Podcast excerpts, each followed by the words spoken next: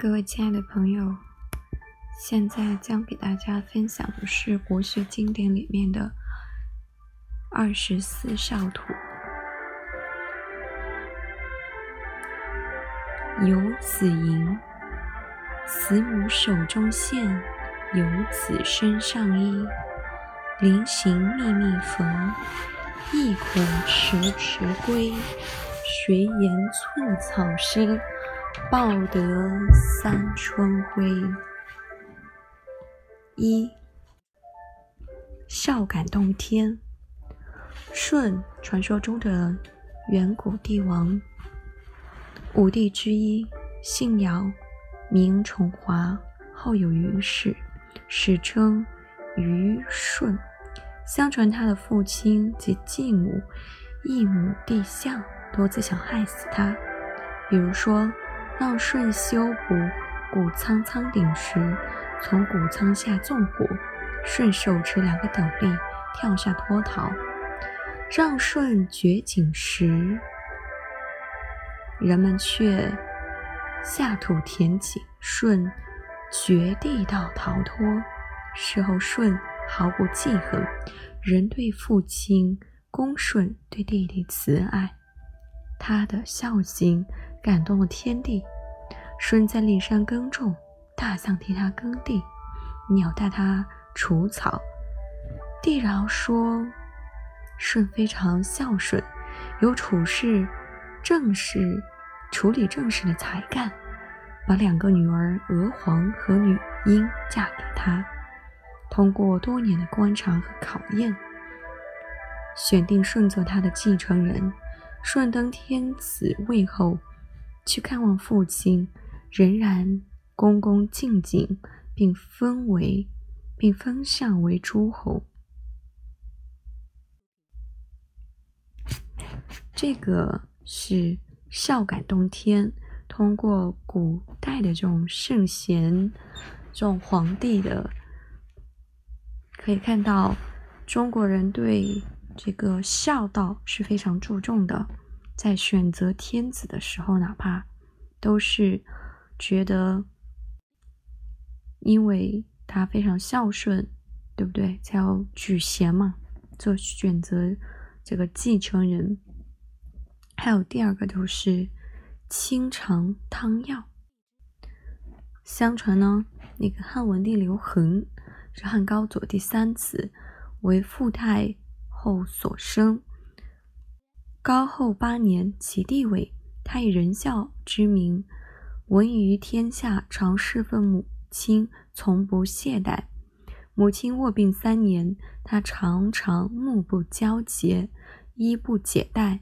母亲所服的汤药，他亲口尝过后，才放心让母亲服用。他在位二十四年，重德治，兴礼仪，注重发展农业。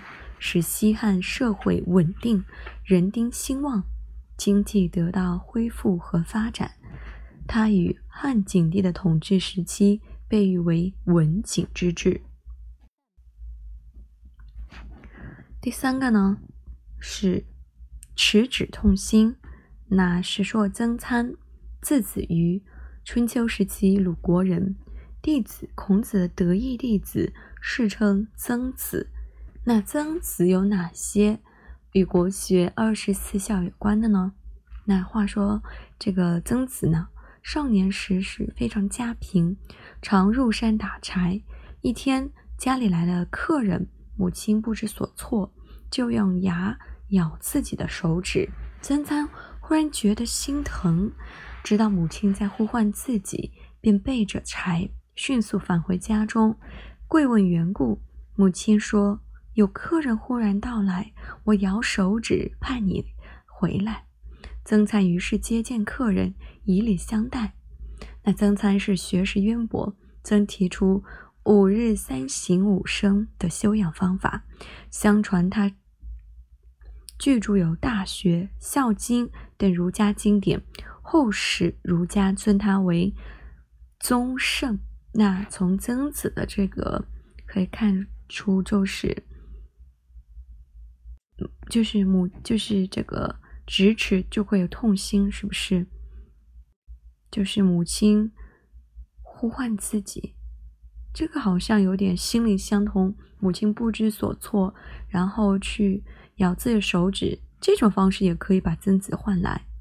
后面他有提到这个曾子学识渊博，对不对？就是一个人，如果说前面的两个倾城汤药，或者说是这个孝感动天是这个正派的人物，一个人有了孝顺之心，也可以在。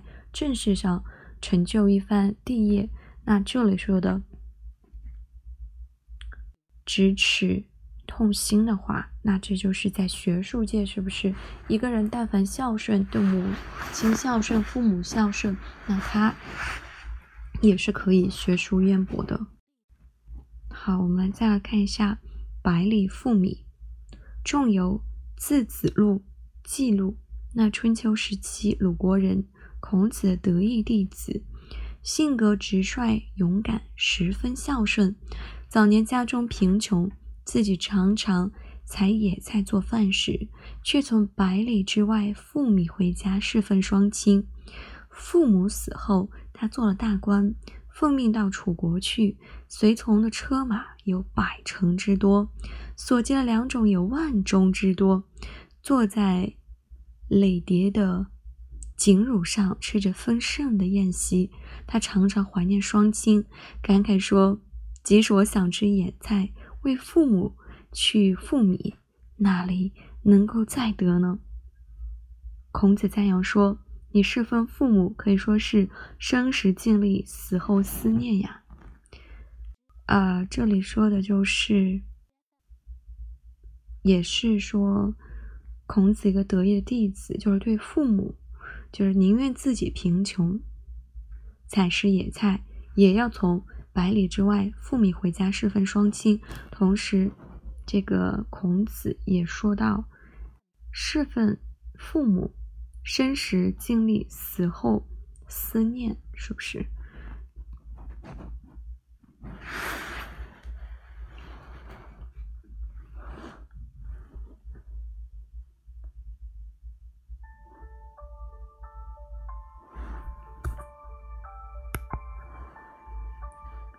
那接下来我们再看一下，第，呃，前面第一个说的是那个清，第一个是第二个是说的是清肠汤药，是不是？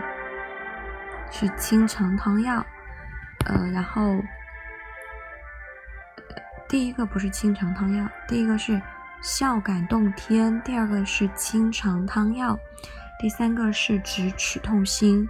第四个是百里赴米，然后这里说的就是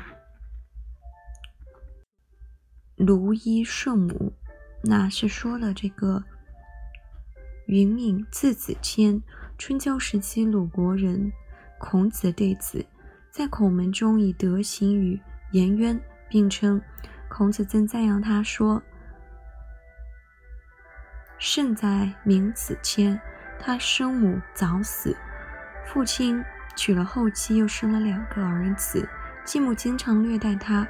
冬天，两个弟弟穿着棉花做的衣服，却给他穿芦花做的棉衣。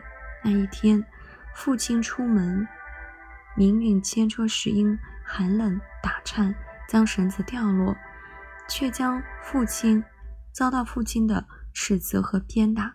芦花随着打破的衣服吹了出来，父亲方知。他受到了虐待，父亲返回家中要修着后妻，那这个明允跪求父母饶恕继母，说留下母亲只是我一个人受冻，休了母亲，三个孩子都要挨冻。父亲十分感动，就依了继母，就依了他。那继母听说也悔恨知错，从此待他如亲子。这里说的是奴衣圣母吗？这就说到另外一个，就是这些极端的事物过程中，他反而去感化人吧。